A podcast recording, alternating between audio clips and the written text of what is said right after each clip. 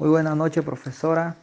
En la noche de hoy, mi compañero Josimar Madrid y mi persona Bernardo González tenemos el grato honor de representar el grupo número 3 sobre el tema ferrocarril interoceánico con la pregunta ¿Cómo determinó la construcción del ferrocarril interoceánico de 1850 en la constitución dinámica social, pobladores, trabajo y sector económico, Aspinwall. El motivo fundamental de construir un ferrocarril fue por el gran aumento del tránsito de California debido a la fiebre de oro de 1849.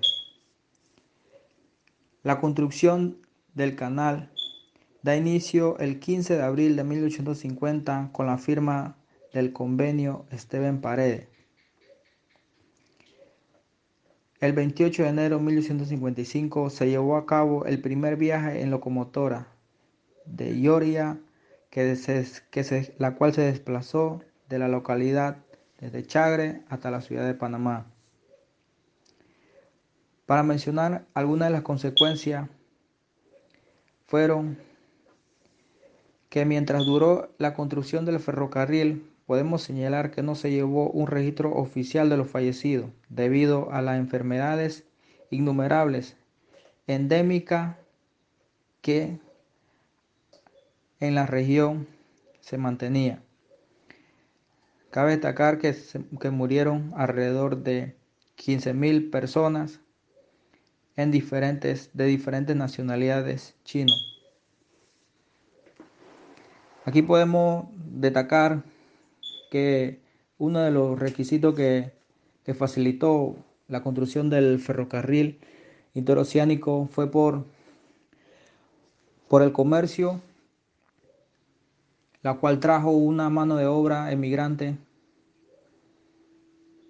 que construyeron y requirieron hasta hacer instalaciones desde 300 puentes y alcantarillados y de esta, de esta manera se benefició a la población proporcionando grande, gran desarrollo social y económico.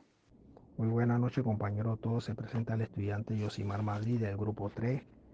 Eh, vengo a responderle la pregunta de cómo influyó o determinó la construcción del ferrocarril de 1850 en su dinámica social, cultural, económica.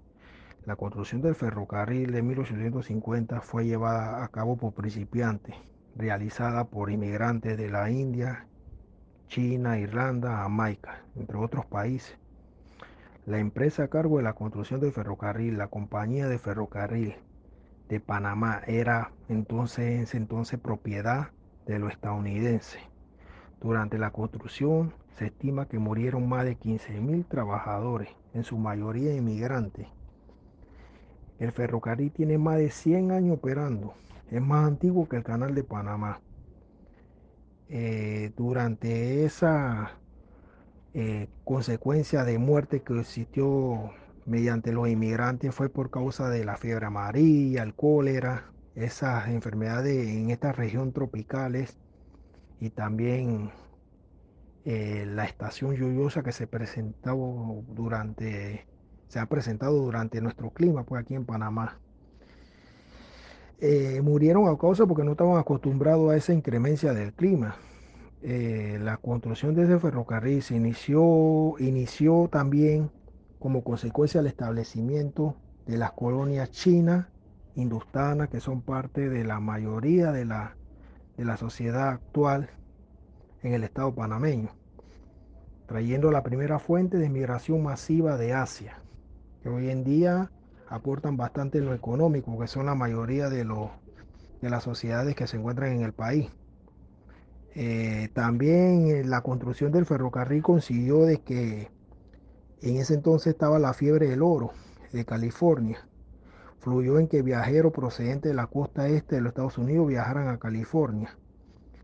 Esto fluyó que viajeros provocaran una constante intermediación de cultura entre estadounidense y panameño. Al mismo tiempo, la construcción del ferrocarril requirió de instalaciones de 300 puentes y alcantarillados, beneficiando a la población panameña y proporcionando su desarrollo social económico, que hoy en día nos beneficia bastante. Eh, mi conclusión es que el aporte principal de la construcción del ferrocarril y también la construcción del canal de Panamá es por la gran ola de inmigrantes que hoy en día tenemos como sociedad en Panamá, que son la asiática y la indostana, pues China e indostana. Eso, esas sociedades le han dado un aporte grande a, a nuestra República de Panamá en lo económico y en lo social.